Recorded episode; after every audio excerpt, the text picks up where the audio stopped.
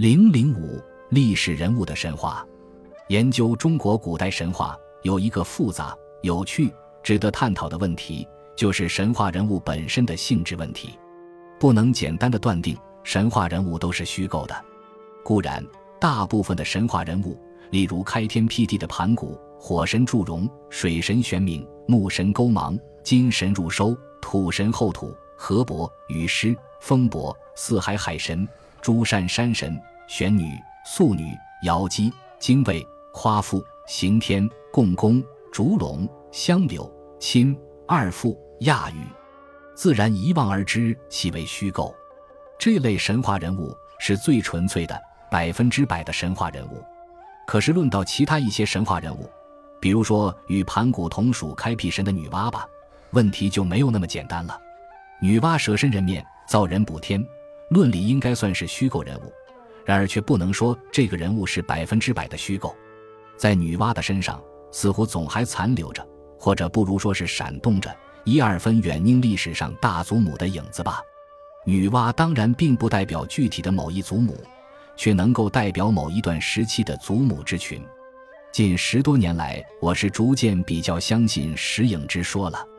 我认为，相当一部分神话并不都是凭空虚构的。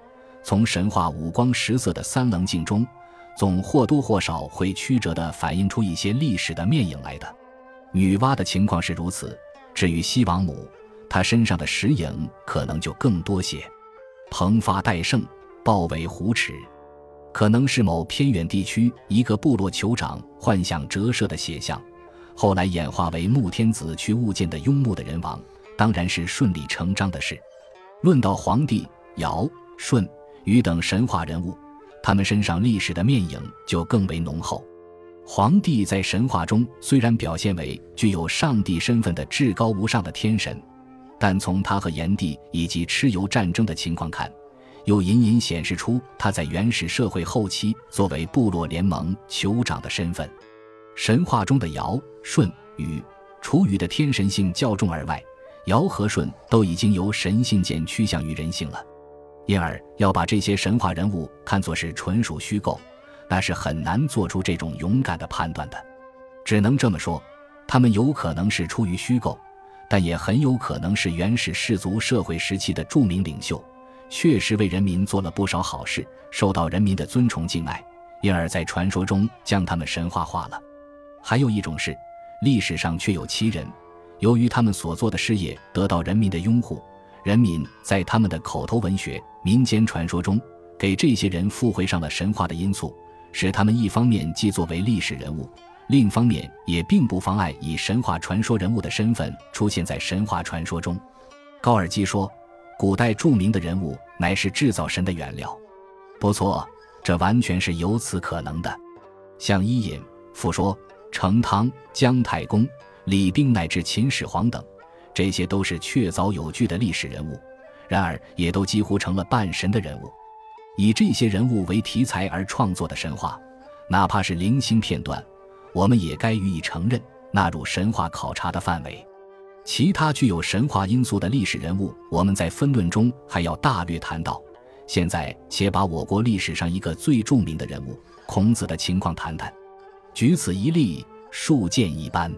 孔子的生年、卒年。以及平生事迹都斑斑可考，是一个最详实的历史人物。《论语》又曾说他不与怪、力、乱、神。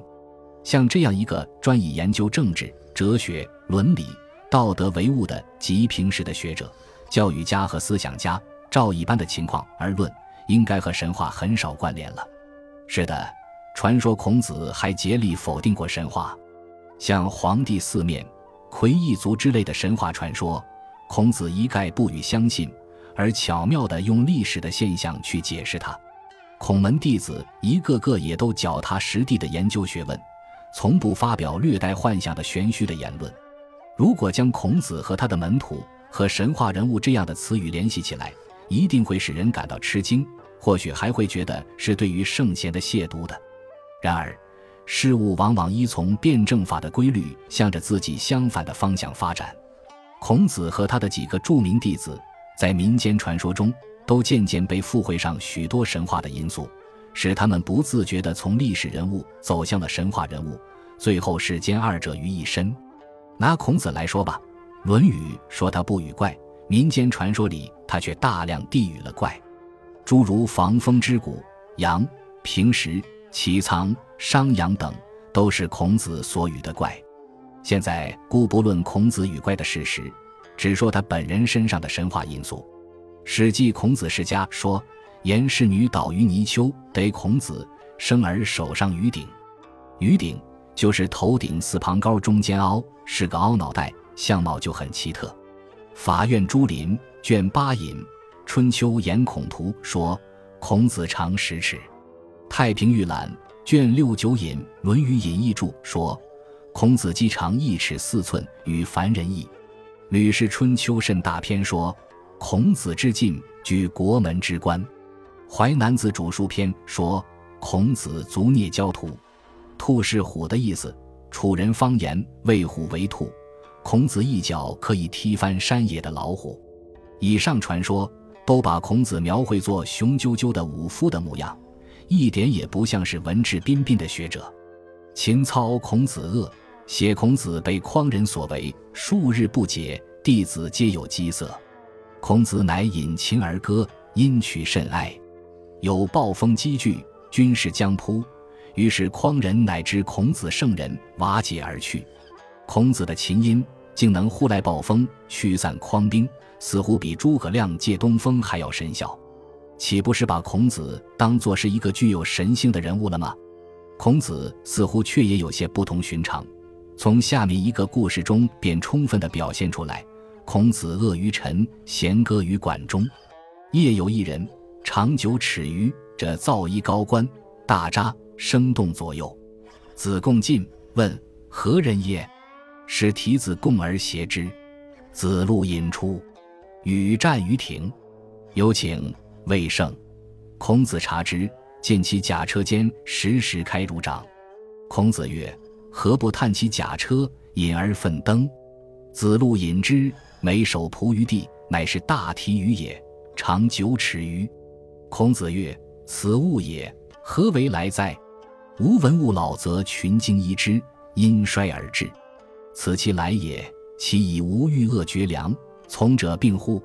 夫六畜之物，老则为怪，杀之则已。夫何患焉？贤歌不辍。子路烹之，其味滋，病者兴。明日，遂行。孔子能见怪不怪，指挥门徒和妖物作战，避而食之，解了陈蔡之围，确实有超人的胆识。然而，此非历史故事，乃是神话幻想。孔子和子路在这个幻想故事中，一同染上了若干神话的色彩。最使孔子具有神话色彩，成为神话人物的。是下面一个故事：西鲁人有浮海而失亲者，止于儋州，见仲尼及七十子游于海中，与鲁人一木杖，令闭目成之，使归告鲁侯，筑城以备寇。鲁人出海，投杖水中，乃龙也。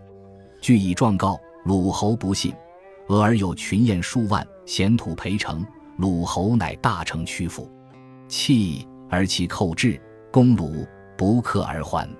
北凉路，这是孔子死后多年的事了。忽然被鲁人发现，他竟安然无恙，和七十门人弟子居游于海上的儋州，而且由于爱国心的激发，还授予鲁人一条龙杖，叫他成了回去告知鲁侯，筑城被寇。后来事情发展的经过竟悉如预料。这里孔子及其门人岂不都成了神人或仙人了吗？是的，不仅孔子身上神话的因素浓厚。就是孔门的几个著名弟子，像颜渊、子路、但台子羽、公冶长等，都各有不同的神话因素。公冶长是鸟音，是众所周知的一段富有神话意趣的民间传说，从古到今流传下来，还流传到某些少数民族地区，形成若干译文，几乎妇孺皆晓。这就是历史人物而有神话因素最能说明问题的。子路和但台子羽都是著名的勇士。